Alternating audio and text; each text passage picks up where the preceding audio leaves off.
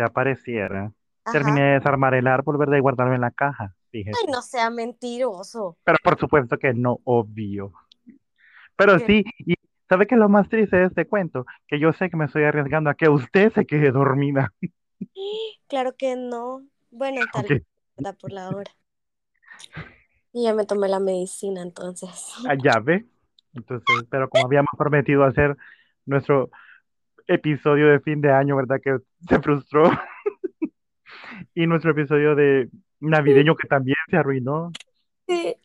Y que tenemos nuestro especial de año nuevo, ¿verdad? Pero, Le guste o le guste. pero hay que, pero hay que aclarar, el, el episodio navideño se frustró porque esa semana pasamos claveando toda la semana horriblemente. Mm, bueno, Fue- usted, ¿verdad? Usted estuvo de esclava horrible.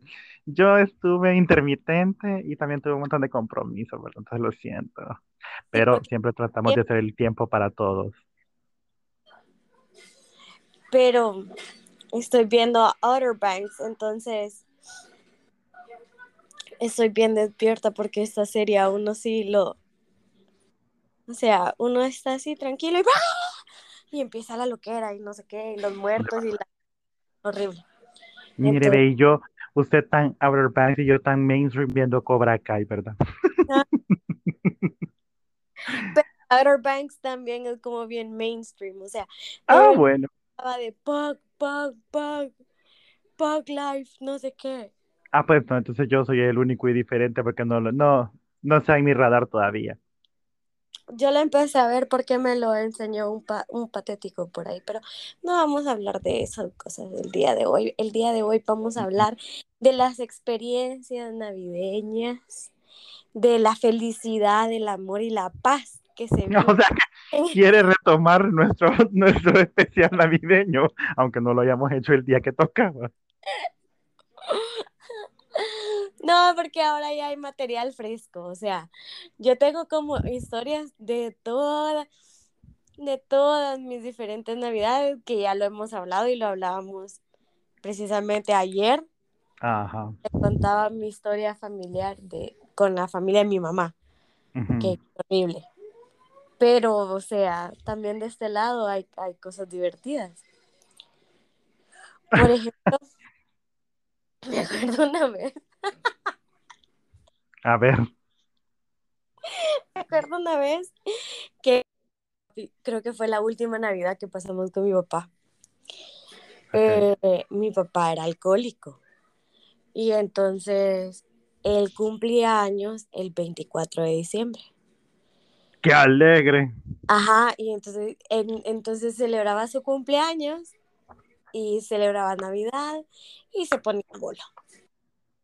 Y ese día estábamos en la casa de mi tía, que mi tía vivía de, o sea, mi, mi papá vivía en un lado de la ciudad y mi tía vivía hasta el otro lado de la ciudad. Y entonces, bueno, pero se puso súper bolo él, ni se acordó, no sé, se le fue la onda. Y mi tía estaba súper preocupada y le dice, ¿cómo te vas a ir? ¿Cómo te vas a llevar a tus hijos? No sé qué. Y nosotros, no, tía, tranquila, todo está bien. Entonces yo tendría 11 años y mi hermano 14. Y entonces me acuerdo que saliendo de la residencial de mi tía había una gasolinera. Y la gasolinera, eh, o sea, bueno, o sea, pero era literal saliendo. Salimos y mi papá dijo, voy a, voy a echar gasolina, dijo. Y sacó un billete de 100 y se lo dio al, al, al joven que estaba ahí atendiendo. Al encargado. Ajá, y le dice, joven, póngame 100 por favor, de tal. Y le dice, "Eh, sí, no sé qué. Y se da la vuelta el señor y bueno, fue a ponerle la gasolina y mi papá se quedó dormido de tan bolo que estaba. Y entonces, cuando regresa el, el joven a decirle, vea cómo ya estuvo, el joven se nos quedaba viendo a nosotros y volvió a ver a mi papá como quien dice, "¡Ah! estos pobres niños, ¿verdad? Las pobres criaturitas. Ajá. Ajá. Entonces le, entonces le dice, como ya estuvo, y mi hermano y yo, así como, papi, ya. Y mi papá, ¿y mi cambio? ¿Y mi cambio? Y mi amiga le empezó a decir, y le dice, no, Oh, me... cray. Ah, bueno, le dijo mi papá, pero mi papá no era pleitista, nada, nada, nada, nada. Ah, bueno, le dijo mi papá. Y empezó a manejar, pero en eso se, o sea, se movía de carril, pues obviamente se iba bien bolo. Se movía de carril y mi hermano le decía, volvete a meter, y yo iba a la par de mi papá. Total, así nos fuimos todo el camino. Y en una de esas nos encontramos un semáforo y el semáforo estaba en rojo. Y vino mi papá y creo que pitó y pasó. Y entonces le dice, eh, le digo yo, papi, pero el semáforo estaba en rojo. Sí, mi amor, me dijo, pero es que el rojo es para que pases. Y yo, ah, te voy a explicar el semáforo, me dijo. Esa fue la mejor lección de, de manejo de la vida. Te voy a explicar el semáforo, me dijo. Eh, el verde es para que tú pases. Ajá, le dije. El amarillo, el amarillo es para que pases un poco más despacio. Ajá, le dije. Y el rojo es para que pases con precaución, mi amor. Ok, no. No te detenés. No, nunca me dice. Bueno, llegamos al final a la casa y metió el carro. Pero lo metió demasiado, tanto que casi le pega a la pared del cuarto. A la puerta. Y entonces le dice mi hermano, papi, lo metiste mucho. Bueno, voy a retroceder, ¿Voy a qué? a retroceder. Ajá. Pegó al portón. A la puerta. Y de ahí el portón no cerraba. Ay, no. Ahora me da risa, pero realmente qué imprudencia de mi papá. Sí. Pero Pero la verdad que le voy a decir algo, eran las Ah, mejores navidades, porque de, de lo contrario me tocaba estar con los mochos de la familia de mi mamá. Y eso ya le conté ayer. Que me tocaba orar media hora viendo la pared. Como que estaba castigada a la medianoche. Y decir amén, amén, amén, porque no llamaba qué más decir ya. Después de los primeros cinco minutos. La verdad que cada quien con sus cuentos y con sus historias navideñas desastrosas. Yo trato de pensar en alguna en específico que hayamos tenido en esta casa. Y yo le puedo decir, mire, fue épico y cuando se va a volver a repetir algo así, creo que nunca. Y trato de pensar ahorita y todo se me ha quedado en blanco, dado los acontecimientos recientes.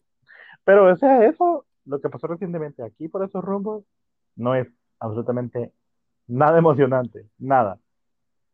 Pero déjeme pensar en alguna historia que yo pueda remembrar de cuando yo estaba chiquito. No, es, esa de ahorita no fue, tal, tal vez no fue nada así como impresionante, pero denota cómo florece el amor en esa época. Sí, pero es que hay demasiado contexto y demasiado tramo para llegar al punto crucial de este cuento. Fácil, o sea, yo creo que eh, todas las personas, eh, especialmente, pues creo que son las mamás siempre las encargadas.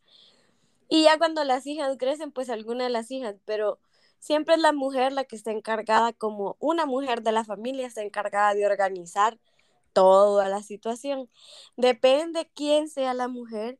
Yo siento que la mayoría de las mujeres, eh, hay algunas mujeres que se estresan mucho porque Mm. todo está perfecto o porque están haciendo muchas cosas y entonces se estresan y explotan en algún punto. Eh, yo lo he visto un par también me en mi casa. me acabo de acordar de una en específico cuando estaba chiquito. Va, y esa sí es historia con final trágico y triste. No, Uy. o sea, no, Uy. no fue nada lindo, no fue nada lindo. Entonces, la familia de mi mamá es de San Miguel, de Azar. La familia de mi papá es de esa zona, esa gente. Mi abuelita era lo único que de ahí valía la pena y hay uno que otro por ahí mal puesto también. Los demás X. Pero de la gente de San Miguel, sí, ahí sí, de 10 todos ellos. Pues bueno, Ajá. fuimos a donde una de las hermanas de mi mamá, que en esa casa toda la vida que usted llega, toda la vida que usted llega hay niños. No me pregunte de dónde salen, no me pregunte de quién son, porque ni yo sé. Y lo siento, querida familia, los amo, pero es bien difícil mantenerse al día con quién es hijo de quién y quién es fruto de quién. Pero, fine. Siempre hay niños pequeños. Ese es el punto. Pues llegamos. Llegamos y esta gente, le digo a usted, lo tratan como rey, como reina, como sea. O sea, ellos lo tratan de poner a usted hasta en lo último. Son lo máximo. Usted llega y que vamos a comprar pizza, que vamos a comprar coca, que vamos a traer aquí, que vamos a traer allá. Y pues bueno, se desviven por atenderlo bien a uno. Entonces, eh, vino mi tía, yo dije a mi mamá, mira hermano, yo te quiero regalar para esta Navidad que viene, ¿verdad? Eh, estamos hablando que eso fue tipo agosto, si mal no recuerdo. Me dijo, te voy a regalar una gallina para que se la coman el 24. A todo eso yo tenía como unos 7, 8 años quizás. Y entonces mi mamá le dijo como, no, hermana, no te preocupes, allá vamos a comprar una nosotros ya, ¿verdad? Muerta. ya del, del súper. No, no, no, es que así no sirven, que no sé qué, mucho más rico fresca, que no sé qué, no sé cuánto. Bueno, nos regalaron a la bendita gallina. Viva, PDD, viva. Ay, no. A todo esto, la otra hermana de mi mamá, eh, que ya se murió, que es mi otra tía, pasaba con nosotros, ella y su hija. También ya le he hablado de ella. Que también, para ella podría haber un episodio entero de, de las decreces que ha hecho, pero esa es otra historia. pues pues, entonces nos vinimos para acá de regreso a San Salvador, ¿verdad? Y nos trajimos a la gallinita. Mire, era una gallinita tan bonita. A mí las gallinas me gustan. Son aves de corral y sí son un desastre y sí ensucian un montón, yo no lo voy a negar. En la, mi casa, usted ya la ha visto en videollamada, vea. Es grande, no es tan grande, tampoco es aquella más tampoco es aquella casa humilde pequeñita, es normal. Tiene un patio y tiene un jardín. Entonces puede estar o en el patio o en el jardín y ahí puede ensuciar cuanto quiera y no hay problema. Entonces el animal la pasaba en el patio, más que todo. En, los días, en el día, durante el día pasaba en el jardín y en las noches dormía en el patio. Pues bueno, poco a poco se fue convirtiendo más que en la destinada a morir el 24, eh, en la mascota, ¿verdad? Entonces se le puso un nombre y ya con un nombre ya era salvaguardada su vida. Entonces la pobre se llamaba Felipa, ¿verdad? Entonces la Felipa, ella vivía muy feliz aquí en esa casa. Nosotros todos la queríamos, todos la tratábamos lindo. Ella tenía su rama que a las 5 de la tarde, cuando la gente dice parece gallina porque te acostas a las 5 o te acostas temprano, es cierto. La gallina, yo le puedo decir, todas las aves, la mayoría a las 4 o 5 de la tarde ya están buscando dónde dormir. Entonces ella a las 5 literal se subía en su rama y quién la movía de su rama. Y tenía, o sea, le habíamos hecho esto, tenía su partecito donde dormía y tenía su rama para que se subiera feliz y tranquila. Pues bueno, nosotros todos amábamos a la Felipa. Nosotros aquí en la casa, ¿verdad? Pero mi tía, la otra hermana de mi mamá, la que no le regaló la gallina, que venía a pasarlo con nosotros, ella, la muy meque, pues ella tenía presente en su cabeza que la, que la Felipa era para el 24, ¿verdad? Mire, la Felipa ni siquiera estaba gorda usted, porque, o sea, si lo hubiéramos querido para comerla, básicamente se trata de engordarla, ¿verdad? Engordarla la por animal para que, pues sí, pueda alimentar a todo el pueblo.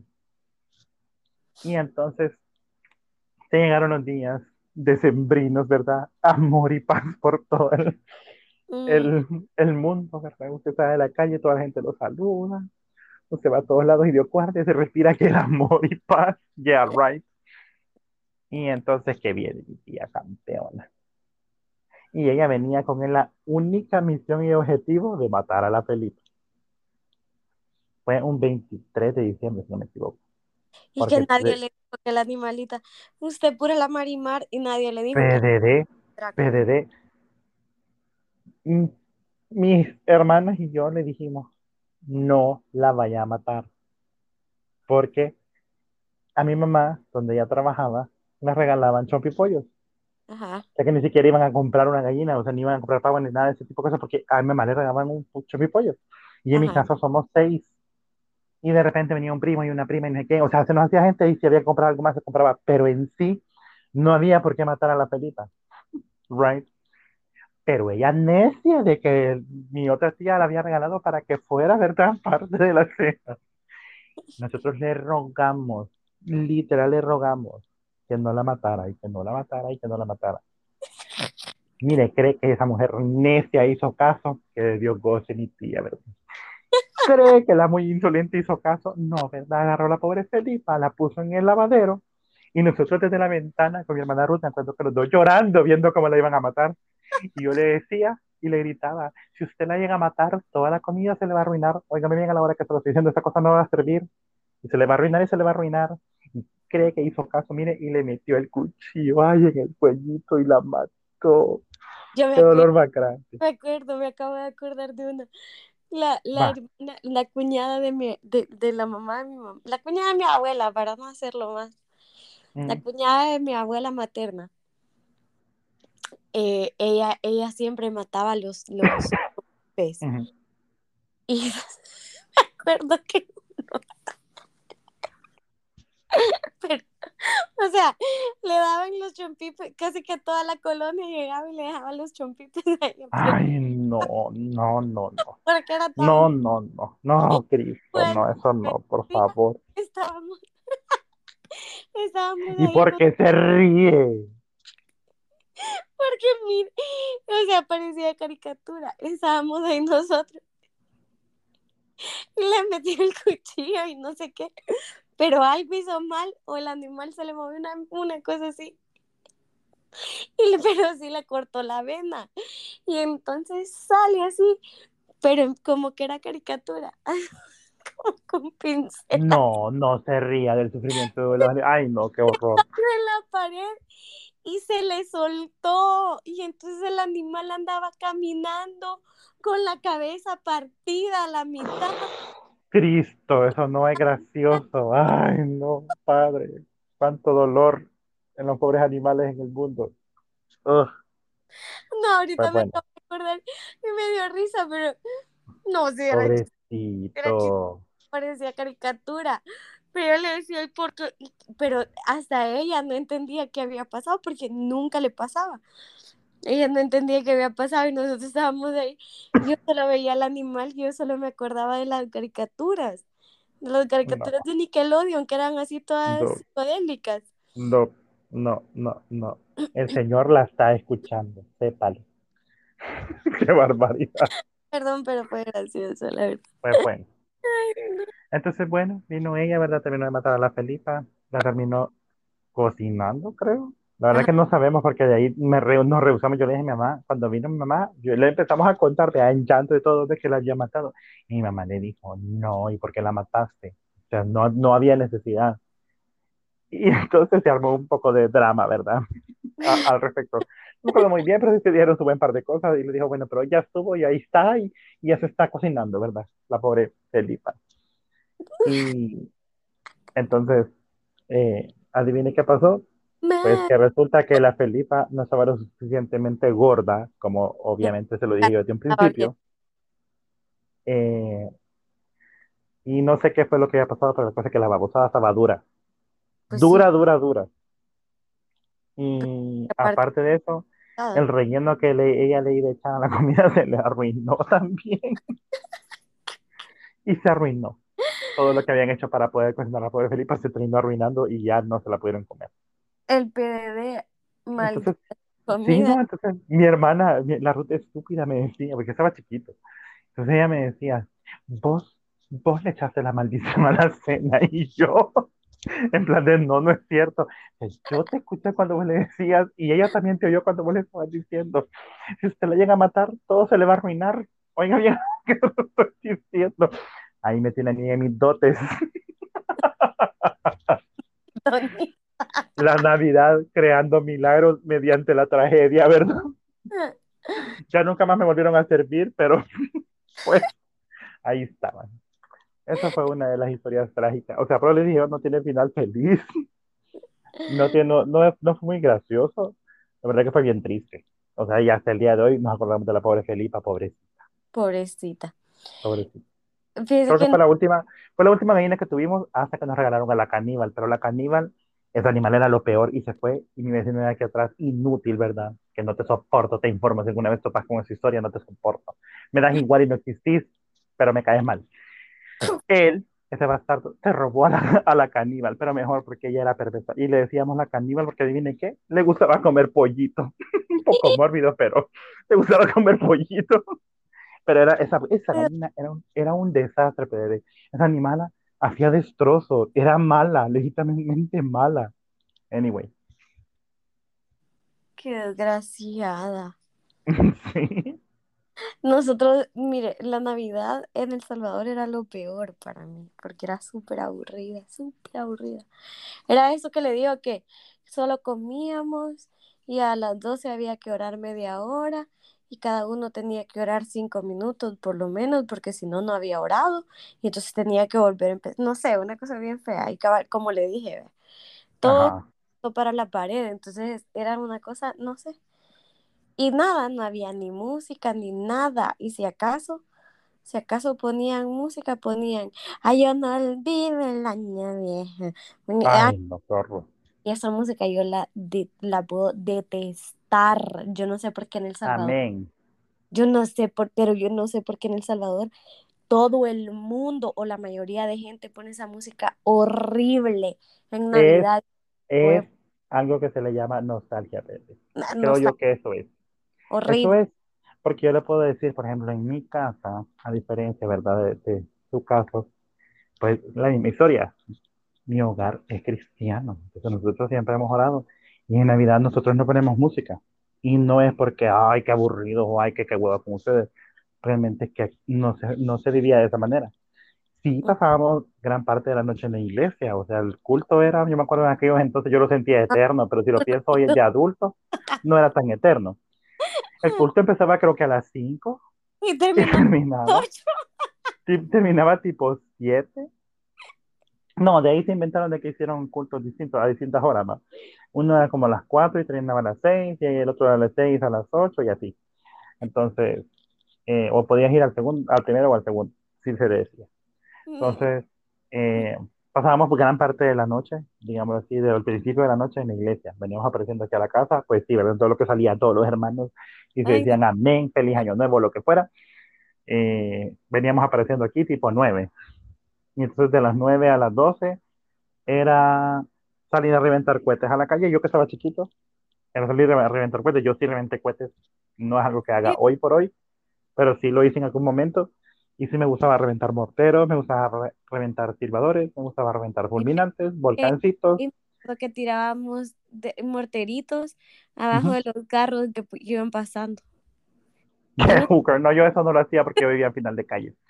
Pero, pero ajá, o sea, sí lo hacíamos. Entonces, esa era la gran gana, ¿verdad? Esa de la iglesia venir a reventar cuentas. Entonces, aquí adentro, como realmente todos estábamos chiquitos, nadie era como que, ay, se moría. Y mi mamá definitivamente ella no, no le gusta ese tipo de música, entonces nunca tuvimos exposición literal a esas canciones.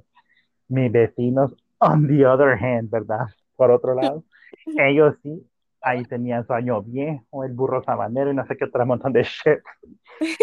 a mi parecer, a mí no me gustan. Yo las encuentro lo mismo que tengo una amiga que ah, me pasa diciendo como David, yo no sé cómo le puedo usar la cumbia. Y así como, no, no me gusta, porque nunca estuve expuesto a ese tipo de música. Es, hay, es que hay de cumbia a cumbia, porque... Pues yo no sé, pero yo no me puedo... yo no me puedo... Yo puedo decirte que yo ubico alguna canción, pero no por nombre.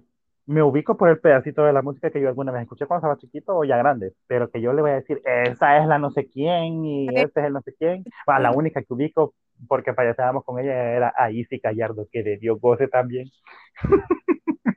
y hasta ahí, creo que ese es mi mayor exposure a. Y lo siento, El Salvador, te fallé con las cumbias ahí. Sorry. Ah, pero, no me arrepiento. Cumbia salvadoreña, sí, creo que no me sé ninguna. No, pues yo ni salvadoreñas ni de otros rumbos, o sea, yo, la única que yo me dio ubico es a la de Isis, que ni siquiera eran de ella, eran covers de otras canciones. ¿Cuál? ¿Cuál? ¿Cuál? ¿Y cómo se mata el gusano? pero, pero tiene otra. La de chacuncha, chacuncha, no sé qué, no sé qué. Esa, medio la ubico. Y sé que así se llama. Pero de ahí que usted me pregunte, las cumbias están buenas, hay que bailar con ganas, no sé qué, el pedacito, sí, obvio. La bala india, también obvio, si sé cuál es la ubico, ¿verdad? La nueva bala versión no sé qué, medio la ubico, pero tampoco es que la gran cosa. Y de ahí las demás canciones, no, lo siento, Aniceto Molina y todo ese montón de cosas. Dice que, o sea, sí tengo medio noción de quién es, pero no me la sé. Oh, guácala. Ajá, No. no, pero igual no me la sé. No lo sabría decir, lo siento. Entonces, No. mis vecinos sí escuchaban esta música y sí la ponían a, alta sonoridad para que uno también fuera parte de la celebration, pero realmente en mi casa en específico no. Entonces, sí, a las 12 en punto, bueno, a las 11.50 salían a jalonearnos de la calle y decir como que ya estuvo, ya no, porque vamos a ir a orar, ¿verdad? Y entonces a las 12 se ora. Eso se hace hasta el día de hoy, no es que ha cambiado, nada ha cambiado. Eh, a las 12 se ora, pero no como en la casa de, su, de la familia de su mamá, ¿verdad? sino que aquí normalmente o ora mi mamá o ora mi papá o quien tenga la gana de liderar la oración. Y la Bendy, y la Bendy se aburre y le dice que. Sí, ajá, porque ella está chiquita, no entiende bien todavía. Pero dura, le puedo decir yo, Ella tiene exagerando, espíritu. 10 minutos, 10 minutos quizás, si no es que menos, o sea, nunca es tanto, tanto como media hora o como que cada uno va a orar un pedacito para agradecer o lo que sea, Ah, que no no está mal la idea, pero recuerdo cuánto duraba, pero para mí era eterno. O sea, para mí pues era para eterno. la bendición de aquí también, Gracias. porque esa muchachita, lo que le contaba la otra vez, que ella, pero es que ella sí es para todas las cosas de la iglesia, o sea, ya me ha pasado a mí que yo llego a traer a mi hermana y nos vamos con ella, estamos hablando de mi sobrina. Entonces viene ella y me dice, ¿para dónde vamos? Yo le digo, para la iglesia, pero no riéndome, sino que en serio, vea, Ah, para la iglesia. Y se me queda viendo con cara de, ¿por qué? Y me dice, ¿y ahí qué vamos a ir a hacer? Y yo, a alabar al Señor. Y se me queda viendo, pero es que eso es muy aburrido, vamos a otra cosa. Y nosotros, vea, con aquella, casi que persinando, y no somos católicos. y, y entonces le digo yo, no, niña, qué barbaridad, usted tiene que amar al Señor, no, tampoco como que va a estar allá, vea, mañana, tarde y noche, pero eh, sí. Entonces, y de ahí no nos pasa, vea, que estamos en la iglesia, vamos saliendo, y entonces dice, ¿y ahora qué vamos a hacer? Y le digo yo, vamos a ir a otro culto, a otra iglesia. Se queda como que le he dicho, vamos a irnos al primero yo del infierno que encontremos, va.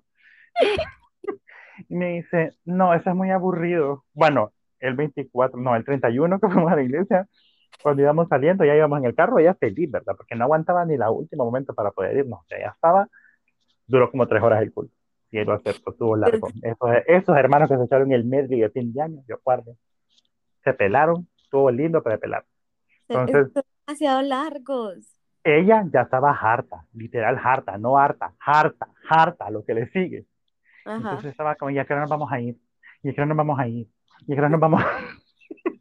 Y yo le decía, no, no nos vamos a ir, es vigilia, nos vamos a quedar hasta las 12.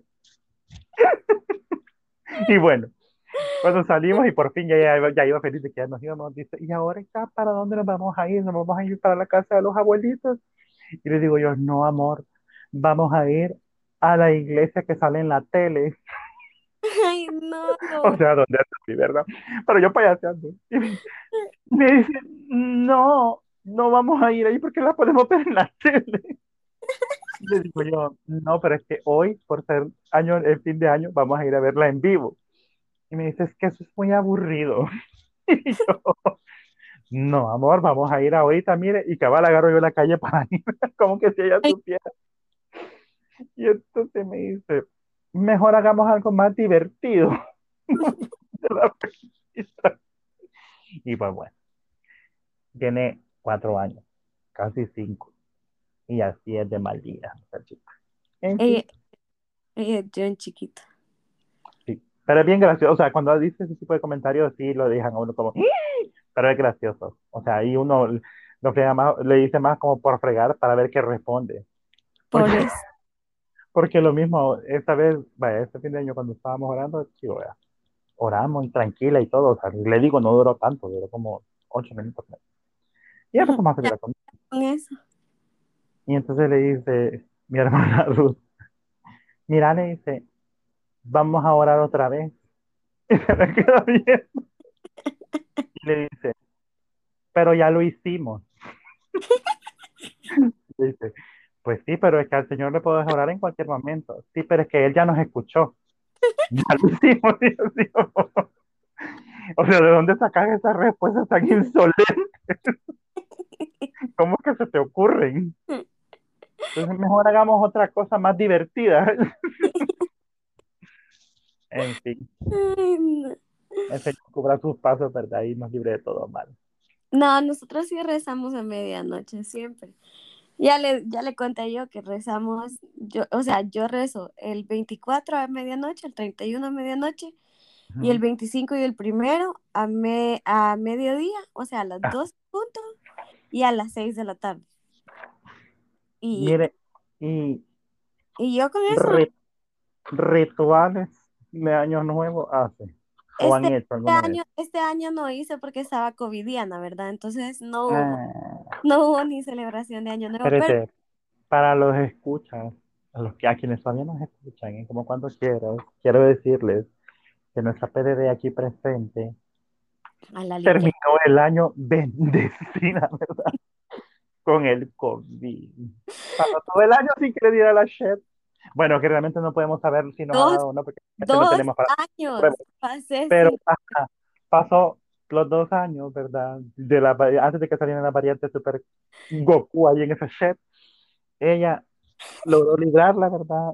Hasta que empezó a salir y manejar y así, y entonces terminó el año bendecida con coronavirus. No, pero fíjese que no, porque a pesar de, de, de que ya tengo el carro y todo, realmente yo no salgo.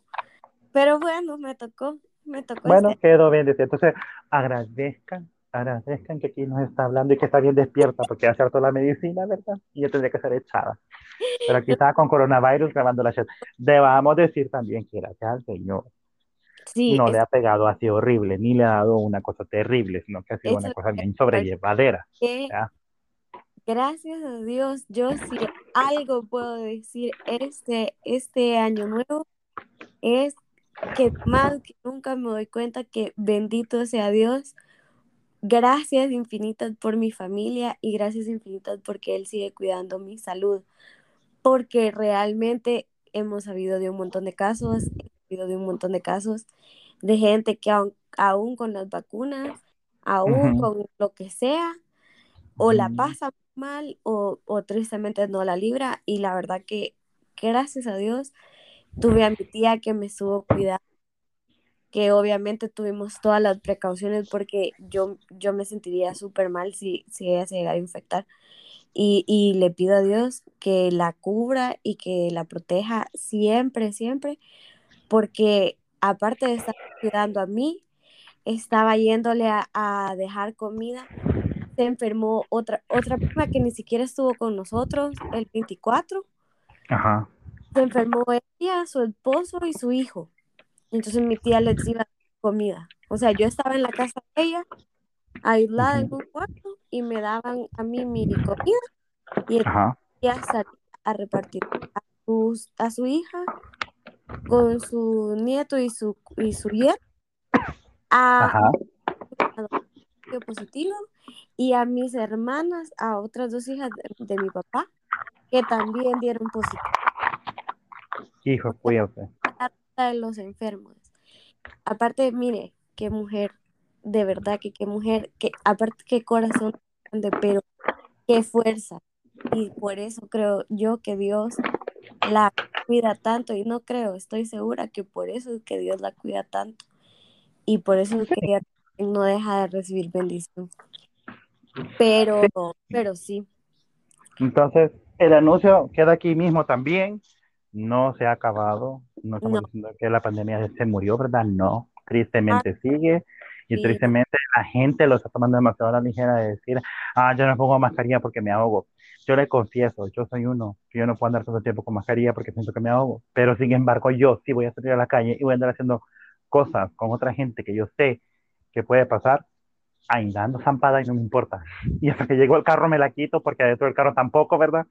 Pero adentro del carro yo ando mi alcohol gel en spray para echármelo. Y, y así, pero de lo contrario, si va a salir a la calle, abrir la trompa, lo que sea, sántese su mascarilla que nada le cuesta. cosa, eh, KN95, pero aparte hay un montón de gente que es asintomática, entonces Ujú. ya uno no se puede hablar de que si la gente tiene o no tiene síntomas, porque más de alguien debe estar por ahí asintomático y que uno dice, bueno, No, ¿verdad? y póngale. Lo, ah, la verdad que ni, ni se sabe cómo se pasa el virus. no, y lo de la nueva variable fantástica, ¿verdad? Omicron, no le da, no le da síntomas, supuestamente. Eso no le da la gran cosa, pero sí le jode un montón.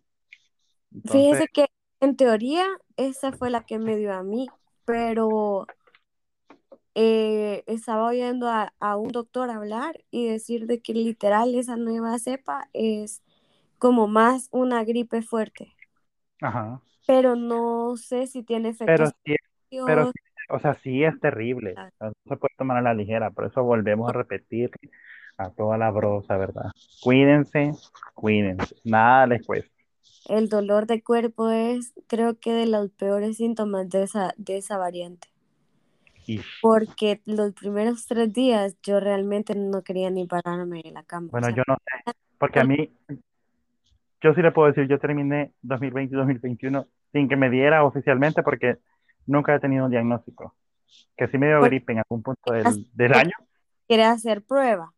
ajá, sí me dio gripe en algún punto del año, me debe haber dado algo como lo que le dio a usted, porque realmente nunca, pero es que nunca nada me tiró en la cama. De decirle yo ya no soporto más y ya no puedo más, entonces, no, Ujú. ¿verdad? Entonces, gracias a Dios, le puedo decir que no me dio tal cual, pero lo que sí me dio cuando se hizo también epidemia por esos rumbos fue chikungunya, y eso es horrible. Yo, como no viví COVID, no les puedo decir, ah, miren, es peor el COVID que la chikungunya, pero yo sí les puedo decir, de las fiebres que me dieron a mí en chikungunya, jamás he vuelto a tener una fiebre tan horrible como esa, jamás. Que esa cosa, yo me acuerdo que yo estaba acostado en la tarde en mi cuarto y yo decía, me voy a morir, literal, sí sentí la vida yéndose del cuerpo porque Una, una, una una fiebre que yo horrible. soy, va, pero le voy a decir, usted sabe que yo no soy de las que, ay, me siento mal, ay, me voy a quedar en mi cama tres días. Ni yo tampoco. Bien sabe que yo tampoco. Pero, eh, o sea, para que yo me haya quedado acostada, era porque de verdad, y sabe que, qué otra cosa, como yo noto que de verdad es, es fuerte la situación, Ajá, que me quedo dormida en la tarde, o sea, tomo siestas entre comillas, pero no es que ajá. tome siestas, es que mi cuerpo necesita descansar, entonces me Pues duermo. sí. Y así Mm, pasé los primeros tres días. De aquello que mi tía subía y me hablaba, porque eh, yo estaba en el segundo piso. Ajá. Y mi tía subía y se quedaba fuera del cuarto, vea. Pero me hablaba y entonces hasta que ella me hablaba yo me despertaba y ella, o sea, ella sí vio y me dijo todavía, mi tía es otra que tampoco nunca me va a dejar así como, ay no, sí, tómate vacaciones y echa la hueva, jamás, vea, porque Ajá. aparte siempre ha sido muy activa y ella también es de esas que no se ha quedado acostada. Ajá. Pero ella me decía, no, descansa. Ahorita que me vine a la casa me dijo, allá en tu casa, descansas, pasas así como estabas aquí en la casa, no vayas a estar tratando de limpiar nada ni nada, que te peles si tu casa está sucia, vean, porque Ujú. sí me vio mal, vean. Pero la verdad que otra vez, gracias a Dios, no fue como en otros casos, mi oxigenación Sí. siempre estuvo bien. Eh, realmente nunca tuve como grandes temperaturas, sí tuve Ah, fiebre, pero fue así como, fue más el dolor de cuerpo y la fatiga, la fatiga de que no podía ni subir las gradas porque me, me quedaba sin aire. Entonces, pero, pero gracias a Dios aquí estamos y sí he visto un montón de gente que, como le digo, o sea, yo creo que nadie va a llegar a juntarse con su familia sabiendo que está enfermo y que puede enfermar a alguien más. Cierto. Pero sí vi varias gente que estuvo junta el 24 con su familia y que ahorita el 31 yo estaba viendo las historias. O sea, Ujú. odio a los que sí vi que se fueron de viaje y la chingada. Los odio, malditos. Los odio. Los detesto, malditos. Porque yo quisiera haber estado de París. Pero también vi a varios que el 24 estuvieron con su familia y el 31 estaban aquí en cuarentenados. Aquí no sé qué. Aquí, en, ¿verdad? En aislamiento.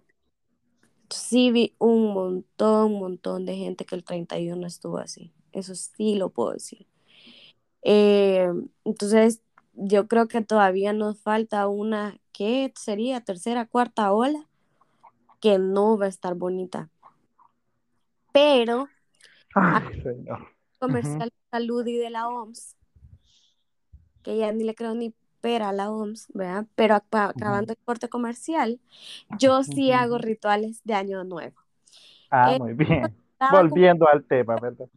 era el de la maleta, porque pues Y salí a la calle a jalar la maleta para allá y para acá.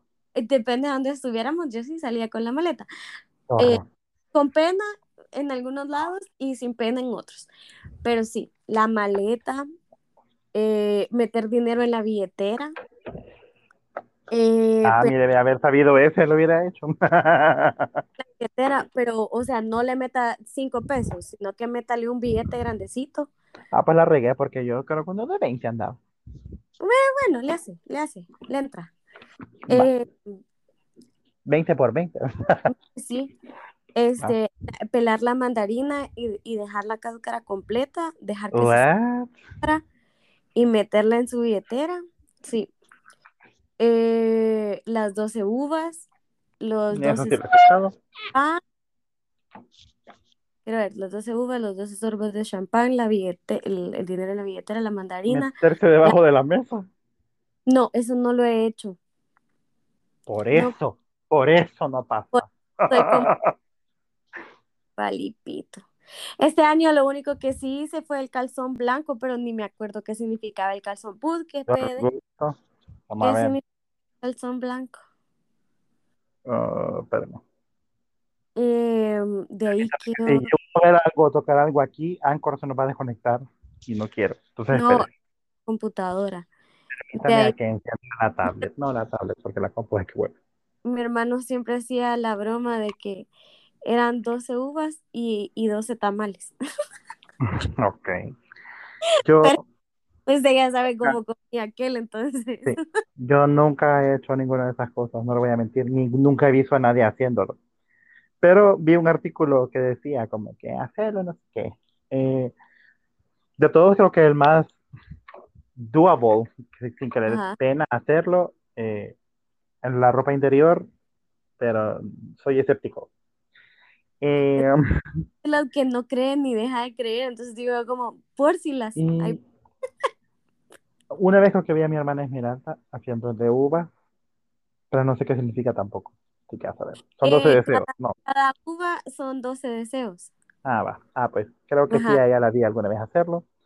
Y los Eh, 12 son pero son para que no le, para que tenga felicidad los 12, los 12 meses. sí, sí, no, PDD no. Aquí no, nunca había champán. No inventes, eso es pecado. sí, burbujeante, olvídese, puta, no creo que haya tanta felicidad.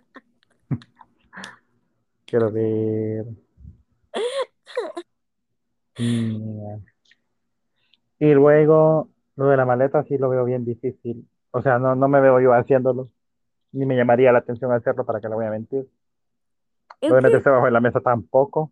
O sea, no sé, no sé qué piensa la gente Meter cuando hace ese tipo de cosas. Si a alguien, mire, si a alguien le ha funcionado hacer su ritual de año nuevo, qué felicidad por usted. Qué O chivo sea, que lo logró. No, no vio en TikTok, no vio en TikTok el montón de muchas, pues claro, la edad también, ¿verdad? Ayuda, pero el montón de Ajá. muchachas veinteañeras de, ay, el año pasado me metí abajo de la mesa y déjenme contarles lo que pasó. Ah, happiest year of my life. Y dancing ahí con el brother. Va, órale. Ayuda también la edad, pero yo creo que, es que sabe que creo que en mi subconsciente realmente el amor no es, o sea, como el amor de pareja, no es una prioridad. Porque creo que si sí, ya me hubiera metido, ya me- o sea, ya me hubiera zampado. Vaya. Entonces, si usted se puso una ropa interior de algún color y se le olvidó qué significa, aquí se lo vamos a recordar brevemente y rápidamente, ¿verdad? Gracias a la página milenio.com, le doy ahí la mención gratis solo porque soy bueno. Y dice qué significa el color de ropa eh, interior en Año Nuevo.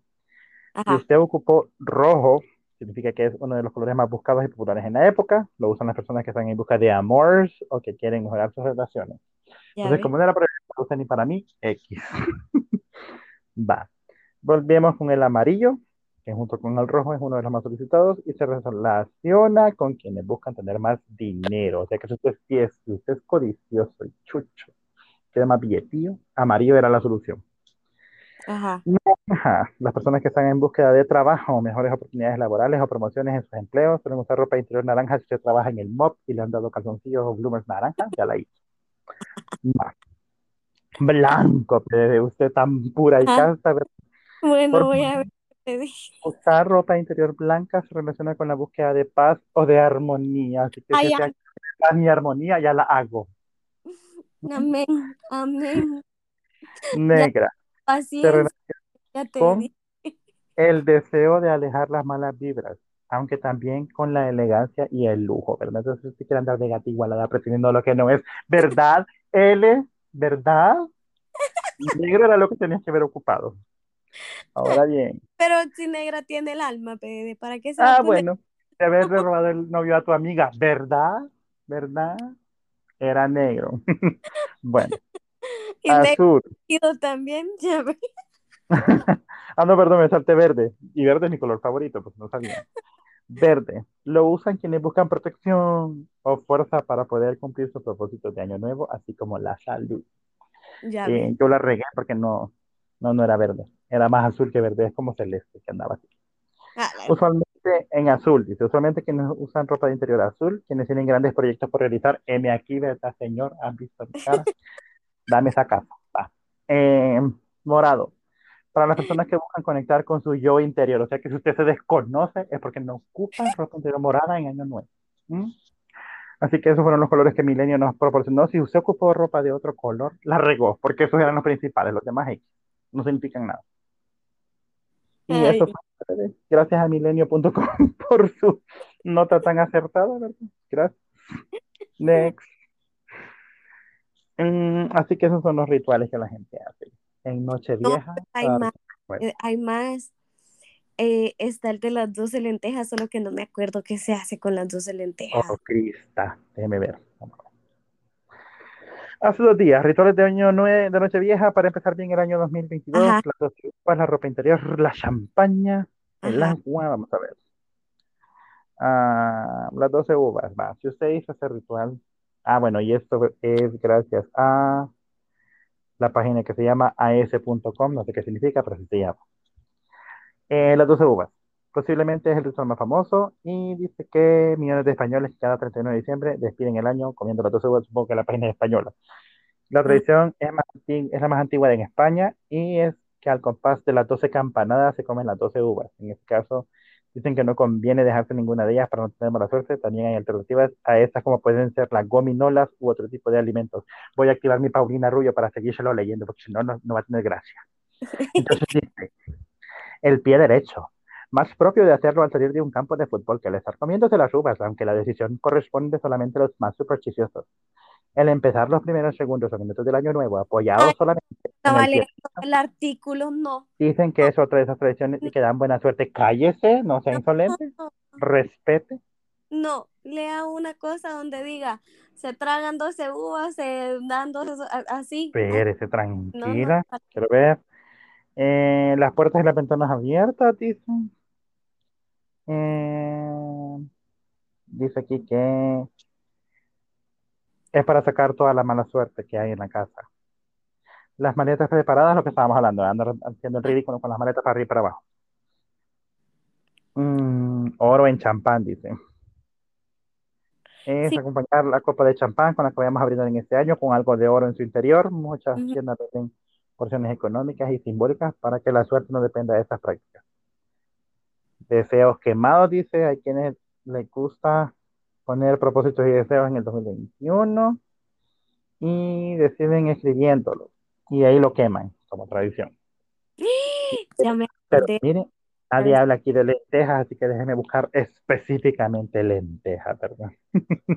¿Y qué significa? Ya me acordé de do- dos ¿Qué? veces que en Año Nuevo recibí un beso a la medianoche. Ay, no, no puedo decir el nombre porque ya está casado, tiene hija y la mujer me estoquea, pero a ti que sabes que fuiste mi beso. Dos años, una vez en el puerto y la otra en la ciudad. Un abrazo, Eh, querido. te recuerdo con cariño. Mm, ok, ok, déjeme ver. Tirar agua por la ventana, eso jamás lo había escuchado. Tirar papeles por la ventana tampoco. Lentejas, dice, pero no son para comerlas. Si no, buena fortuna querés tener, lentejas debes comer. Dice, se ponen las lentejas en aquellos lugares donde suele haber dinero, como los bolsillos de la ropa o la billetera. ajá. También hay quienes reciben el año nuevo abrazando a sus seres queridos con un puñado de lentejas en la mano o quienes colocan esos granos en los rincones de la casa para procurar que la buena suerte llegue al hogar. La cuestión no se limita solo a las lentejas, sino también a distintos tipos de granos como el arroz, o sea que si usted no puede conseguir lentejas, consígase arroz y ya la hizo. Y dice que se colocan en un plato con una vela que se deja encendida durante la noche del 31 y después se entierran. Pues tienen, No, sí me parece tienen buena idea. 363 oportunidades de conseguir los materiales para que este año lo pueda hacer. No, Muchas personas, mm, aburrime, aburrime, aburrime. Ah, mira, en México hay personas que acostumbran regalar borreguitos, bien bonitos, que consideran que es un animal que trae dicha. Por eso dice que los mexicanos muchas veces se refieren al dinero como la lana, de forma informal. Mm, Mire qué sabroso. Con razón, ¿verdad? Así que eso fue nuestro corto, breve especial de rituales de Año Nuevo, por si alguna vez le interesó hacerlos y los quiere hacer, no nos tome de ejemplo a nosotros, o sea, esa es opinión personal. Yo normalmente no hago ese tipo de cosas. Si a usted le gusta hacerlo, dele. Es libre de hacer lo que usted quiera, a la hora que quiera y con quien quiera, cuando quiera. Y ¿Verdad? Aunque esté casado con otra a este punto, ¿verdad? No importa. Este, este, yo, pero yo estaba pensando, como yo me perdí mi año nuevo, el 31 de enero puedo volverlo a hacer, sí, ¿verdad? Ay, mire, pues la verdad que la suerte no creo que ande por ahí diciendo, ah, no, Gloria, no es 31 de diciembre. Así que si quiere la otra semana, dele también. Ese fin de semana, no, ese fin de semana todavía no puedo salir el otro, wea. Ah, bueno. Ah, pues cuando se acabe su cuarentena obligatoria, Cabal. de. Pero, va, y acordándome de otra historia de, de Navidad, me acuerdo que mi, mi tío, el hermano de mi papá, llevó una Ajá. pero mega metralleta que tenía metida morteros, palometas, no sé qué, de todo, así, killer, vea. Y era como de no sé cuántos metros, le juro, como de 30 metros esa babosa. Y entonces viene, pero como él es así, ya, pues ya está grande también. Eso fue hace rato, pero ya estaba grandecillo, vea. Es de edad, porque es bajito, de estatura. Entonces vino y la dio, así como, miren, yo traje esto. Y era cuando nos juntábamos toda mi familia, Ok. como 50 o 60 en la casa de mi tía. Y entonces dijo aquel, miren, yo traje esta metralleta, pónganla a, me- a la medianoche, cabal. Y entonces, como no, al- o sea, no estaba demasiado grande, dijeron, dijo él, no, no, no, mejor ponela en la grama, en el parque, porque había un parquecito, vea, como el área, el área común. Ajá. Ponela en la grama o ponela ahí. La cosa es que la pusieron entre la orilla de la, de la calle, de la callecita del condominio y la grama, vea. Y entonces le dice, pero mi tío, el que la había llevado, desde adentro de la casa dirigiendo la operación y le da un cigarro a mi primo, el más gordo. Y la mechita de la metralleta era, era chiquita. Yo solo me acuerdo que aquel gordo le pone la- le- el cigarro para encender la metralleta y sale corriendo. Creo que solo había corrido un metro. Cuando empieza a tronar esa babosada. Y yo, a mí me dan miedo las metralletas, siempre me dieron miedo. Ajá. Y entonces yo estaba en la cochera, pero cuando vi que esa babosada tenía palometas y no sé qué, porque, o sea, tronaba, bebé, tronaba y tiraba babosadas y pegar, empezaron a pegar hasta creo que en la puerta. Y entonces ya yo me metí porque golpearon a alguien más y así, vea, porque todos los mulas ahí alrededor de la babosa. Cuando entro a la casa, veo a mi tío en una esquina tapándose los oídos y cagado de risa. Ok. Y al día siguiente, la grama del condominio quemada. Le mandaron una carta a mi tía. Que tenía que pagar la jardinería. Hijo de puchica. Y pagar una multa. Ay, no. Creo que no era que pagar una multa, pero sí que, que mandar a barrer la, la, la, la calle, porque la calle completa había quedado así, una alfombra de papel. Esa fue una. Sí, de ahí me acuerdo que otra, quiero ver. Ah, nos estábamos peleando con una mi prima. Eh, me voy a abstener de referencias. Y en eso, siempre en ese condominio, en- nos estábamos peleando con una mi prima. Y entonces yo tenía un mi noviecito ahí, ahí en la, ahí en el condominio, que era bien guapo. Saludos a ti también, que ya sabes quién eres, si algún día lo oyes. Bueno, nunca lo voy a ir, pero saludos porque estás bien guapo todavía. Em, y entonces yo estaba con este mi noviecito y este mi prima estaba enojada. Y entonces eh, hizo como que estaba hablando por teléfono. Ajá. Pero aparte, nosotros, o sea, yo tengo sobrinas que son de mi edad, ¿verdad? Y entonces ninguna de mis sobrinas se llevaba con esta mi prima. Entonces mis sobrinas estaban por un lado, que yo sí me, llevo, me llevaba con ellas, eh, y yo, y yo me había ido un ratito para estar con mi noviecito, y ella como no hallaba qué hacer, e- empezó a hablar por teléfono. Y en lo que estaba hablando por teléfono, que le suena el celular, PDD. Una delante- segunda llamada. Ya, right. Oh, Dejando en evidencia, ¿verdad? ajá, que las siete vueltas que llevaba el condominio.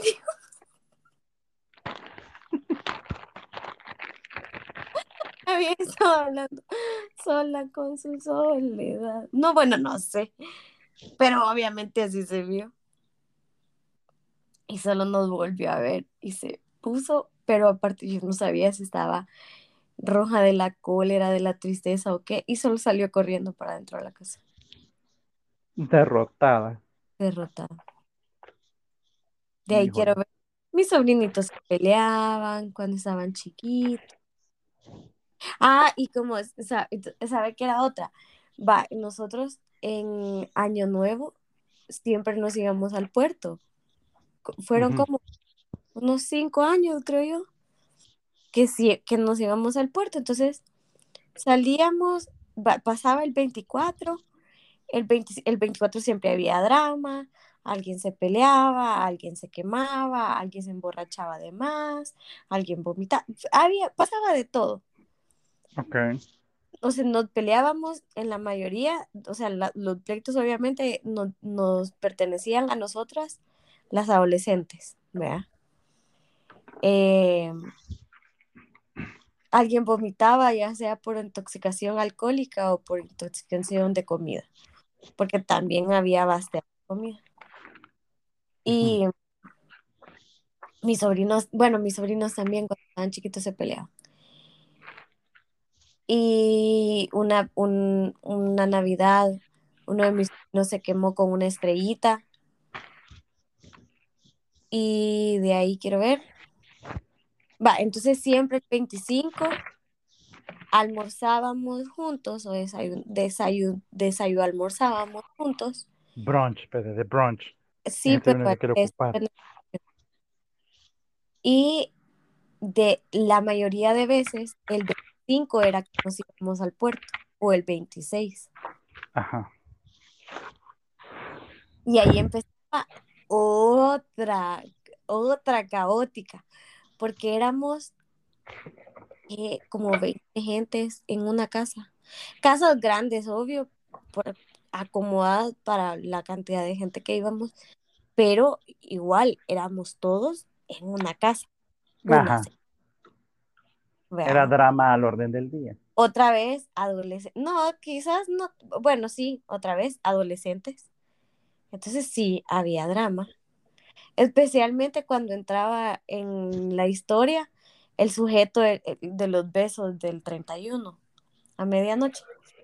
Porque él pues, era, era la manzana de la discordia. Pero aparte de todo, o sea, no era que compartiéramos un solo baño, pero había un grupo de gente que compartía. Eh, la sentada a la, a la Sí, mesa, era problemático. sí, sí. Uno andar en sus días y no querer que nadie se diera cuenta. Ok. Me acuerdo que una vez yo tenía así como dos días de no meterme a la piscina, o sea, sí me cambiaba, me ponía mi trajecito de baño y no sé qué, y me andaba como así con faldita o short, pero asoleándome nada más y así. Y en una de esas mi cuñado, yo iba pasando a la parte de la piscina y solo me avienta. Y mi prima, ¡bruto! Le dice. Y él así como, ay, si solo estoy chingando, que no sé qué.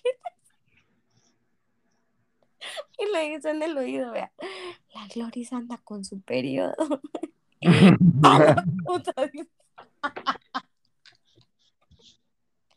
Y mi cuñado no hallaba dónde meter la cabeza. Y cuando salgo de cambiarme, rojo, rojo, perdóneme, perdóneme, perdóneme. No, hombre, no importa, le digo. Pues sí, o ya estuvo. Y No, ya la no, mancillada, ¿verdad? Yo con este mi cuñado me llevo súper bien. Entonces, y, y él, con él chingamos así, ¿verdad? Como pesadón. Pero, pero, ajá. O sea, como ese tipo de cosas, pues. Pues así sucede. Así son todas las familias, como se puede dar cuenta. No existe la familia perfecta de la televisión y la que lo tiene, pues felicidades, porque sí, yo he conocido unos, unos pequeños pocos casos. De verdad. La gente es como que todo amor y paz. Y No, le voy a, pero le voy a decir, nosotros sí, sí, o sea, pues, no, también yo le voy a decir, nosotros también. Ajá, Pero lo, que pasa es que normalmente la gente tiende a, idealizar lo que mira en la televisión o lo que nos ven en las películas, de que, ay, o sea, van a haber dramas y así, pero la familia siempre va a ser perfecta. Ninguna familia es perfecta. Todos se tienen sus defectos, todos tienen sus cosas lindas, todos tienen sus cosas horribles, todos tienen cosas que nos gustan y cosas que no nos gustan. Al final es, pues, a este punto del partido, con lo que estábamos hablando anteriormente, ¿verdad? Armado a la par de la pandemia y así, uno creo que aprendió a valorar más a su familia, lo que tiene alrededor, las cosas buenas que tiene. Y esa debería ser como la, la conclusión de este cuento, de no importa qué tan disfuncional crea usted que es su familia, no importa qué tan rara crea que usted que su puede hacer su Navidad, probablemente esa Navidad sea llena de cumbias, como la mía nunca lo fue. Y eso está bien, porque si esto es lo que ha vivido durante toda su vida, está bien. Y cada quien hace y celebra como quiere, ¿verdad? Entonces, cada lo importante es que han podido celebrar y que bueno. Sí, la verdad que sí. Sí, yo la verdad que le voy a decir, creo que cuando mi prima y yo estábamos adolescentes, sí era un poco más caótico, como esa parte, pero realmente mis tías, mis primas grandes, eh, pues mi hermano la verdad que no, no tenía con quién pelearse, ¿verdad? Pero eh, mis primas grandes siempre han tratado, y mi, mi tía especialmente, siempre ha tratado que la familia se mantenga unida. Entonces, y nunca fomentaron como, como, Armar más pleito. como hold a grudge, ajá. Ajá. Nunca, nunca, vea, siempre era como, y la verdad que, por ejemplo, en este, en este círculo, porque también mi familia es súper grande, entonces, y hay mucha mezcolanza de, de, de todo, vea. O sea, cada quien se casó con alguien y eso genera una mezcla de género, carácter, todo, vea. Pero digamos, de mis dos tías y de sus hijas y sus nietos, ¿verdad? Los de mi, de, de mi tía con la que paso más, em, realmente sí, o sea, sí nosotros, sí ha cambiado mucho la Navidad. O sea, de eso que le digo que éramos como 60 personas, ahora somos si acaso 15. Ujú. Se siente una gran diferencia. Y ahora que mis sobrinos están grandes y que eh, dos de ellos ni siquiera están en, en acá, sino que están estudiando fuera, eh, sí se siente diferente la Navidad, la verdad. Y me hace extrañar es, ese tipo de, Drama. de, sí, porque digo yo, realmente uno a veces no aprovecha, o sea, se centra en y no se da cuenta de lo afortunado que es de tener esa gran familia, de tener tanta gente con la que celebrar. Y por diferentes razones, obviamente, otra vez, cada quien se va casando, cada quien pues va creando como su familia y su festejo. ¿verdad? Pero, pero sí, especialmente a mí, que cabal, yo no tengo a mis papás y ahora tampoco tengo a mi hermano, sí quiero conservar eso. Si sí algún día llego a tener hijos, quiero que mis hijos en alguna parte, en algún punto, vivan eso, eso que yo viví, aún con los pleitos y todo. Quiero que sí viva, como que tengan ese tipo de celebración de Navidad. Mi tía llevaba hasta Santa. O sea, yo, hombre, el 24 de diciembre a medianoche a dejarle los regalos a mis sobrinos. Y obviamente a nosotros también, ¿verdad? Pero ya nosotros sabíamos que no era santa. Pero yo sí quiero que mis hijos vivan eso, si llego a tener hijos. Bueno, Pedro, póngase su calzón rojo el otro año. Bueno, este año. Ah, no, no sé, a Pede, le estoy diciendo si llegan, pues, tampoco es que, ¿verdad? Si llegan. de repente, seis meses después.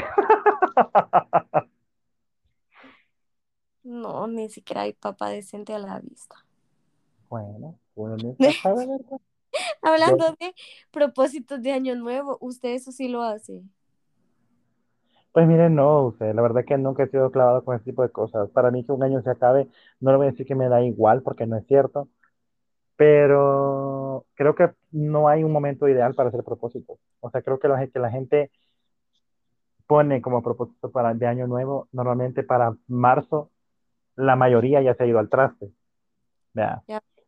Y creo que las redes sociales hoy por hoy tampoco colaboran en nada en ese aspecto porque todos lo hacen como chistes, como que, ay, ya me equivoqué, entonces te veo 2023, no sé qué, y cosas así, que obviamente es burlándose y es haciendo chistes, pero al- hay gente que sí se lo toma bien en serio. Y es como que dice, ah, no, ya no lo hice, entonces ya no lo voy a hacer durante todo el resto del año. ¿Y por qué no? Yo le puedo decir, eh, de las cosas que yo en alguna vez me puse de propósito, no de año nuevo, pero sí de propósito, creo que también ya le he contado. Cuando yo me cambié de trabajo en el 2000, bueno, me quedé sin trabajo porque me fueron, ¿verdad? En esa Feel Good Company, ¿verdad? Ustedes ya saben quiénes son, que me pelan, este, Me la me pe... mandaron porque yo hice nada malo. La el PD de decir, me la pelan, culero. no fue, no fue que yo hice nada malo, aunque tenía dos finals, ¿verdad? Pero ese no es el punto. Este, eh, cuando me quedé sin trabajo en esa vez, eh, me acuerdo que cuando pasó un año entero que yo me quedé sin trabajar, fue lo más sabroso de mi vida. No lo voy a poder volver a repetir, yo sé que no, pero sí me pasé un año sin trabajar, fue delicioso y no me arrepiento. Y bueno, por un lado sí me arrepiento, por otro lado no me arrepiento. Pero sé que es algo que no voy a volver a vivir tristemente. Ah, Entonces, este, durante todo ese año yo hice una reflexión de todo lo que yo había hecho mal en mi trabajo este, de la Feel Good Company, que así les puedo decir, era una Feel Good Company, sí, le pongo una nota de 8 de 10, tampoco si quedan así requete crappy. En cuanto a ascensos, cambios de puesto y cosas así, ahí sí le doy un 2. Y falta de ética profesional por todo lo alto. Por lo demás, les puedo decir que sí era una buena empresa para trabajar, tenía muchos beneficios, bla, bla, aburrido. hay peores. Ajá, ajá, ajá. Sí, hay peores. O sea, eh, drogas en el baño, o sea, sí hay peores. Pero volviendo al cuento, eh, reflexioné todo lo que había hecho mal durante mis cuatro años en la Feel Good Company, ¿verdad? Y dije yo, ¿qué cosas hice yo mal de las cuales yo me arrepiento no haber hecho? Y había mucho, no resentimiento, pero sería mucho como de decir, puya, eh, podría haber salido más con mis amigos del trabajo, porque yo sí tenía amigos en el trabajo, yo no tenía compañeros, la mayoría sí eran compañeros de trabajo, pero sí tenía unas cuantas personas con las que todavía el día de hoy yo me llevo y yo le puedo decir son mis amigos, amigos de verdad, no amigos de palabrita de te voy a querer toda la vida, te voy a extrañar a dónde vas, eh, a ver si nos volvemos a juntar, nada. O sea, yo hay gente con la que yo sí me conservo todavía hablando de esta historia y tuve la oportunidad de decírselo a una de ellas en específico, uno de esos días, yo le dije, ¿sabes qué? Cuando, porque me dijo, hoy por hoy yo te desconozco un poco, porque vos salís mucho y antes vos no salías nada. Ujú. Y yo le digo, sí, es cierto, porque fue uno de mis propósitos que yo me hice entre 2013 y 2014, que cuando en 2014, en noviembre, empecé yo a trabajar otra vez. Entonces yo le dije, sí, de hecho así fue. Cuando yo terminé de trabajar ahí, le dije yo, yo me acuerdo de todas las veces que me dijiste y me rogaste y literal me imploraba, vamos a la playa.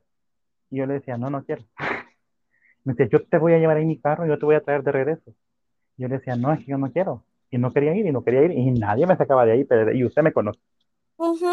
Sí, o sea, que ande Cuando, saliendo, ¿verdad? cuando Pero usted, cuando usted me conoció, diga de que yo, que usted me dijera, vamos a comer pizza, vamos a ver, yo no le decía no. bueno, Tampoco sí. le, diría- le va a decir, vámonos a sushi a salirnos, qué hueva. Pero, eh, pero sí era más open a, a decirle, sí, hagámoslo. En cambio, usted me había conocido a mí en el 2010, 2011 y me decía, salir era un no rotundo y yo literalmente le digo, era una cosa bien terrible porque yo salía de mi trabajo a las 2 de la tarde en la Feel Good Company. salía a las 2 de la tarde y a las 2 toda esa mara agarraba para la playa y pasaban ahí desde las 2 hasta ya, hasta que el cuerpo aguante o no sé, o al menos esa era la impresión que yo tenía, realmente no, a veces se venían más temprano. Este, pero yo le decía a esa niña, yo no quiero ir porque yo voy a llegar a aguantar esa fiesta, o sea, sí me va a gustar estar ahí un ratito, pero no me quiero estar toda la tarde. Yo sabía que no era una cosa de, de 2 a 5 o de 2 a 6, era de 2 hasta las 10 de la noche, 11 de la noche, y qué huevo. Entonces, yo le decía que no. Me invitaron muchas veces, me invitaron a ir al volcán, a ir a la playa, a ir a la montaña, a ir a no sé dónde, a que aquí, allá, este y lo otro. Más de alguna vez sí fui a comer o al cine, alguna cosa así, sí lo hice, pero no era algo tan seguido en mí. Entonces, de 2013 a 2014, como le digo, hice reflexión y dije, cuando tenga mi otro trabajo nuevo, en el 2014, cuando lo tenga, voy a salir más. Y cuando la gente me diga, salgamos, yo no lo voy a salir con negativas de no, porque yo ya soy un adulto y yo ya puedo hacer lo que yo quiera, ¿verdad? Y yo no me tengo por qué limitar a hacerlo. Eh, volví a probarme que podía hacer ese tipo de cosas aún más cuando la fui a visitar a usted en nuestro viaje fracasado, pero no fue ni tan fracasado. Yo se lo dije en algún punto del partido, cuando yo andaba no de muy buen humor, ¿verdad? Ajá. Eh, que yo no les quería guardar fiesta ni a usted ni a la otra persona que nos andaba acompañando. Era algo mío, algo muy mío, algo muy personal mío. Y, he, y haber ido desde aquí de mi casa hasta su casa, trilejos, para mí era una prueba de, de decirme, podés hacerlo, si vos querés, pero no lo haces porque simplemente te limitas a hacerlo, pero sí puedes hacer lo que quisieras. Y no es como que le voy a decir, y Fede, voy a llegar cada fin de semana a verla. Ya sabemos que no ha pasado, la pandemia aparte no ha colaborado. Pero sí era algo que yo me puse y decir, quiero intentar hacer algo así y no limitarme. Quiero intentar ver si lo puedo hacer o no y qué tanto me va a frustrar no hacerlo, porque a mí me gusta mucho estar en mi casa. Y la gente me dijo, cuando comiences a trabajar desde tu casa vas a ver que eh, te, va, te, va, te, va, a hacer falta salir a la calle y así. Y realmente no, yo le puedo decir que en la pandemia yo era de las personas menos desesperadas por salir a la calle. Claro, había, había cosas que sí me batían, había cosas de que, por ejemplo, el súper venía mal, me caía mal, eh, o que me tenía que pelear con esa gente estúpida por teléfono. Habían cosas que yo quería tal vez hacer en general y no se podía hacer, pero realmente a otra gente que yo sí vi, bueno, usted sabe, mi, mi, mi papá, él, para él fue la muerte, no salir a la calle. Uh -huh. sí se moría por ir a la calle y cualquier oportunidad sí, de ir. Salir a la sea, calle. Cualquier oportunidad que él tuviera para ir hasta la puerta de la casa, porque en aquel momento acuérdese que salir a la puerta pecado y le daba coronavirus. Entonces, Ajá. O sea, cualquier oportunidad chiquitita que él tenía de salir, lo hacía. En cambio, yo era como que, si no me acerco al portón de la casa, no me importa, puede pasar ahí, ajá, felicidad. Pero entonces, cuando levantaron las, las, la cuarentena y toda esa historia, empecé a salir con miedo, como todo el mundo.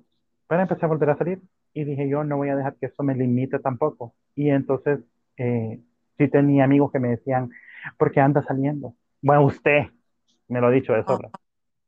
Y yo le dije a usted en algún punto el mismo switch que le di a todo el mundo.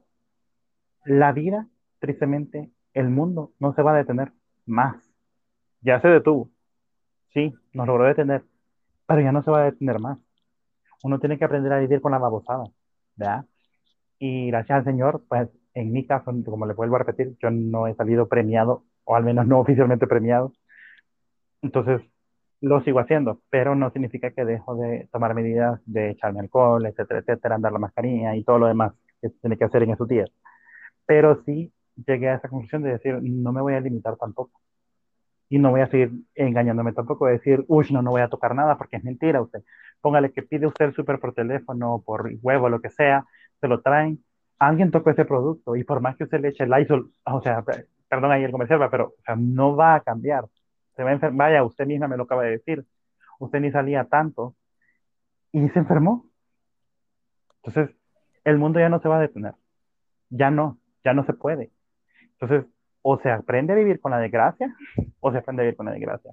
Entonces, digamos que de los pequeños propósitos que me podría hacer es eso, de no limitarme a hacer cosas que yo, me, que yo pueda hacer y que sí, ¿por qué no? Me pueden hacer feliz, o por lo menos, yo le puedo decir, a mí me ha agradado mucho verla después de mucho tiempo.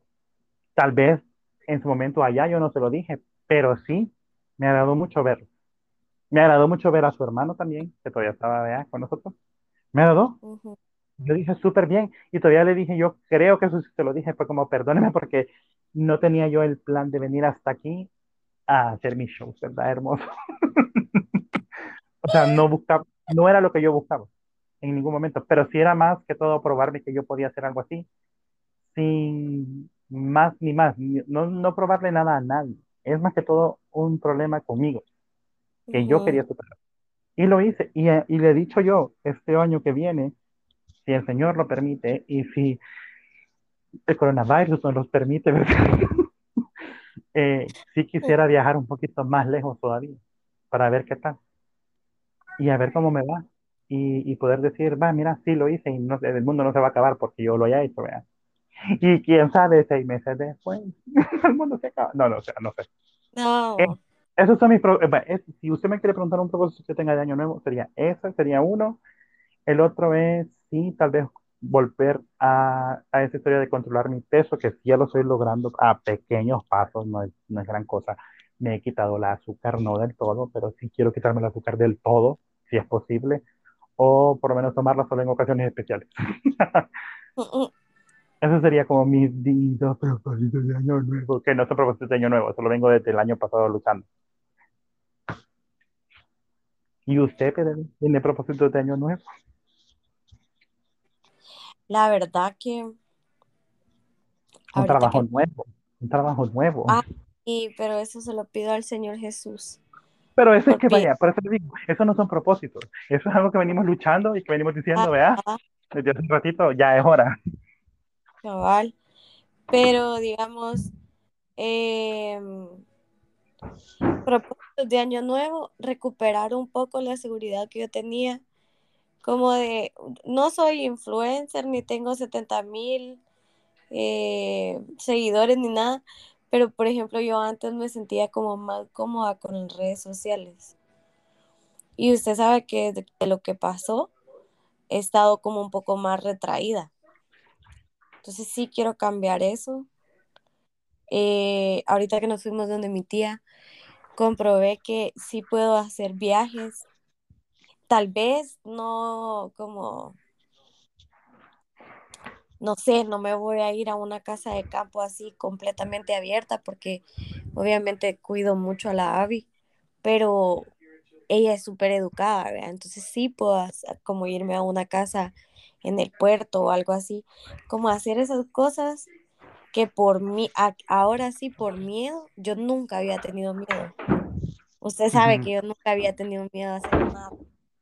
Y todo este año me la pasé con miedo, me la pasé con miedo del virus, me la uh -huh. pasé con miedo de gente tonta, me la pasé con miedo de gente mala, me la pasé con miedos. Miedo de que la gente se burlara, miedo que la gente hablara, miedo que la gente intentara hacerme algo malo. Eh, y, y, eso sí quiero dejarlo, quiero dejarlo en este año que terminó y, y volver a ser un poco más yo y, y, si se puede más fuerte, pues más fuerte. Y si se puede más arriesgada, más arriesgada. Y sí quiero viajar. Este año quiero ir a México. Y también quiero ir a... Ah, bueno, lo que hablamos. Uh -huh. Quiero viajar este año. Sí. Quiero... Así que a ver si de pronto tenemos un, un episodio overseas. Overseas. overseas. En otras tierras. Que no sea en El Salvador igual también.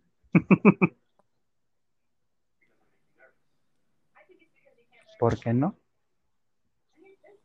En el nombre de Dios, que así sea. Pues sí, como le vuelvo a repetir, o sea, mire, no está mal. Si usted quiere hacer propósitos de año nuevo, hágalos y cúmplelos. Si no los cumple, fine. El mundo no se va a acabar. Es una cuestión de cada quien. Si pierde la motivación de hacerlos a febrero, a marzo, retómelo cuando quiera, pero hágalo con convicción de que lo quiere hacer. Ajá. O sea, no, no va peleando contra nadie, nadie se tendría que meter ni nadie tendría que decirle, ¿te acordás que dijiste que querías viajar más y no lo has hecho? ¿Qué te importa? No fui punto. Y es mi vida, no es la tuya, metida. Así tal cual. Nadie tiene por qué responderle a nadie. Uno responde por cada quien. Hagamos lo que nos haga felices, tratemos de vivir lo mejor que se pueda y tratemos de, de vivir más en paz. Mire, yo le podría decir que algo que sí quisiera que pasara en mi vida es que hubiera menos drama, pero realmente creo que no va a pasar. Bueno, lo que puede pedir es lo que yo pido ahora, paz. A ver. Uno tiene que aprender a pedir. Sí. Si uno sí, pide sí, paciencia, el Señor le pone cosas para que uno pruebe y desarrolle la paciencia. Yo ya no quiero paciencia. Ya le dije al Señor hace No, yo paciencia sí tengo. Ya, ya le dije al Señor, yo no quiero paciencia, quiero paz. Y lo que sí Ajá. quiero es que este año vivir un poquito más para mí, porque tal vez no como antes, o sea, no a ese nivel, porque sí me pelaba, pero yo le he contado que cuando yo tenía 20, o sea, era una cosa de el fin de semana yo en mi casa, imposible, y no necesariamente significa que andaba chupando, desgraciándome la vida, no, pero yo sí me acuerdo que, por ejemplo, nos íbamos al lago y pasábamos un fin de semana alegre, o nos íbamos a la playa y no, no o sea, no necesariamente era party rock, pues, pero sí era Ajá. alegre. Sí, yo salía y veía el mundo y, y, y, y sentía un aire diferente y me sentía libre. Ajá. No, no había rain, porque nunca me ha gustado que me caiga la rain, pero sí había wind. Ok. Feel the wind on your skin. Ajá. O sea, sí era como, sí era, era divertido. Yo, yo me siento que era más divertida y que, y que era más libre, que era más feliz. O sea, en esencia era más feliz. Y hay muchas cosas que a todos nos han pasado. En, en, pongan los últimos dos años, literal. Hay muchas Sí. cosas que nos han pasado a todos, que en algún punto nos han hecho cambiar, nos han hecho encerrarnos, nos han hecho estar tristes, lo que sea, pero realmente no vamos a revivir muertos No. llorando o encerrados. No vamos a cambiar errores del pasado ya porque ya están. Eh, no vamos a deshacer cosas que ya, que ya están. Lo único que queda es seguir adelante y seguir viviendo a plenitud. Y plenitud es eso, vivir sin miedos. Sí. Entonces sí quiero volver a eso. Ok. Muy bien, primero el Señor así va a ser. Y pues con esto vamos a ir cerrando nuestro capítulo largo de Año Nuevo. Ajá. Gracias por habernos escuchado esta noche. tienen historias divertidas, por favor, compártanlas. Compartamos. En Spotify hay una opción de dejar preguntas. La otra vez he dejado, he dejado preguntas como en dos episodios, no hemos visto ninguna respuesta. Pero están invitados a dejar respuestas en nuestra pregunta de Año Sí. Nuevo. Si tienen alguna quiero- historia divertida que compartir, compártanla. Y nada, PDD, feliz Año Nuevo para usted y para todos nuestros escuchas. Feliz año nuevo, bebé. Que este, que este año sea mejor que el anterior. Que este año aprendamos edición de podcast para que suene un poco más profesional. Que este año hagamos podcast realmente más seguidos. Ah, muy bien. Eso sería un buen, eso sería un buen propósito, también, tener Ah. una, una, una calendarización vea, de, de grabación, edición, postproducción, porque aunque no parezca, aunque no parezca, sí existe toda esa parte para que salga un episodio nuevo. Entonces, que haya, que haya tiempo para todo eso. Primero enseño que sí va a hacer. Y que, no, y, que, y que nos vaya viendo más gente, pero aparte de eso, que nos comenten. Pero eso ¿Qué significa que tienen que compartir estos episodios con toda la gente que conozcan. Háganlo. y qué quieren que hagamos o cuéntenos una historia. A más de alguien se le tiene que haber quemado el chompipollo, el pavo, el pollito, la gallina, whatever. O se arruinó la comida porque echaron una maldición sin querer, perdón. Ah, como, como Fran. Upsi. Ajá, sí, así, cuéntenos, por favor.